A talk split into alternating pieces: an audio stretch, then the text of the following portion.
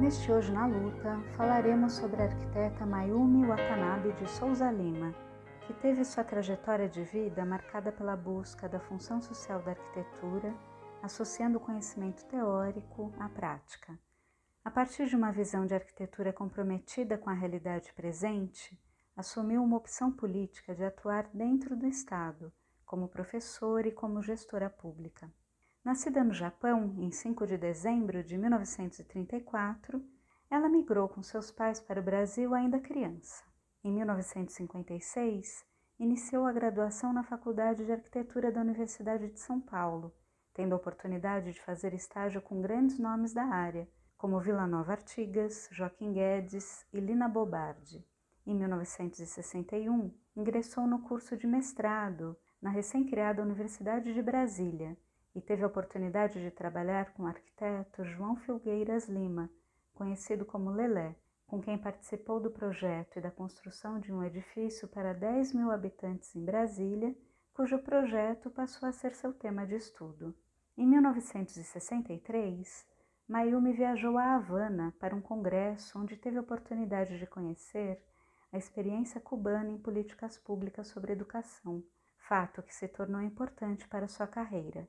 A partir de 1964, com o golpe civil-militar, teve início uma série de perseguições a professores e estudantes em várias universidades no país. A Universidade de Brasília foi muito atingida por invasões, prisões e violência chegando à autodemissão como forma de protesto de 223 professores, mais de dois terços do total à época, em outubro de 1965, dentre os quais Mayumi e seu esposo, o também arquiteto Sérgio de Souza Lima, Anos depois, em 1971, ambos foram presos e torturados pelo regime ditatorial, acusados de vinculação ao Partido Comunista Brasileiro. Mayumi teve oportunidade de trabalhar em vários órgãos voltados à construção de escolas e outros equipamentos públicos.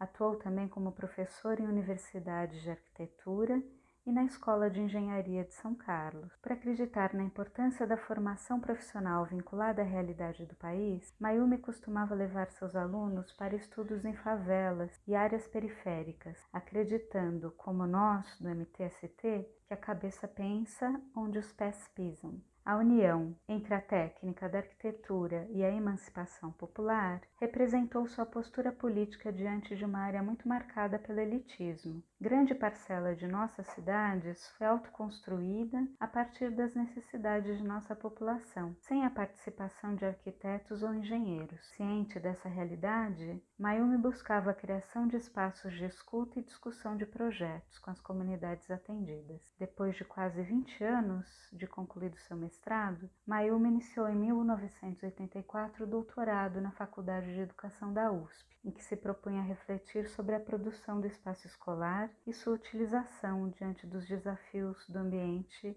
de redemocratização que se iniciava no país. Era um momento de transição política em que uma nova relação entre Estado e sociedade se mostrava como possível em especial em relação à população de mais baixa renda que habitava as áreas periféricas. Mayumi observou, no entanto, que a transição de regime foi acompanhada pela permanência da mesma classe dominante no poder, ao mesmo tempo em que novos movimentos populares surgiam. Tornava-se necessário, assim, aprofundar as formas de participação da sociedade. O processo de produção do ambiente escolar se apresentava para Mayumi como uma forma possível de romper com a prática alienante. Segundo ela, a transformação ou apropriação do modo de produção desse equipamento público com um objetivo político poderia se converter em uma realidade pedagógica, em que o uso do espaço viabilizaria novas relações entre educadores e alunos. Com a chegada do Partido dos Trabalhadores ao poder, na cidade de São Paulo, em 1989, com a gestão de Luiz Erundina,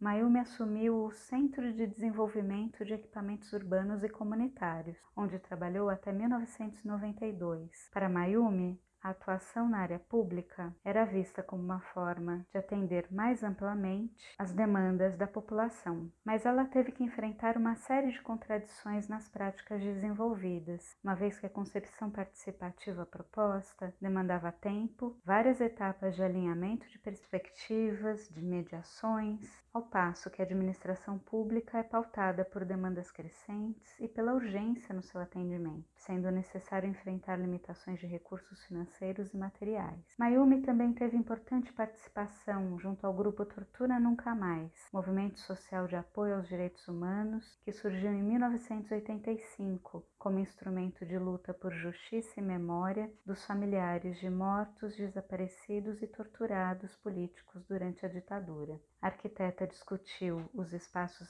destinados à criança em nossa sociedade e registrou suas reflexões em diversos trabalhos, dentre eles os livros Espaços Educativos, Uso e Construção, de 1986, e A Cidade e a Criança, de 1989. O arquiteto Sérgio de Souza Lima organizou parte do acervo de Mayumi no livro Arquitetura e Educação, publicado em 1995, um ano após o falecimento da arquiteta, vítima de um atropelamento aos 59 anos. Segundo Mayumi, a dimensão e a complexidade das transformações necessárias não podem se constituir em pretextos para que mudanças imediatas deixem de ser realizadas.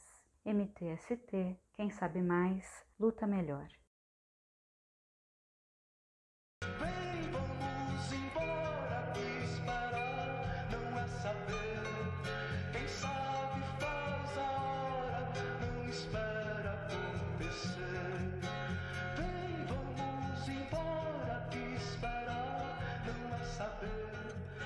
quem sabe.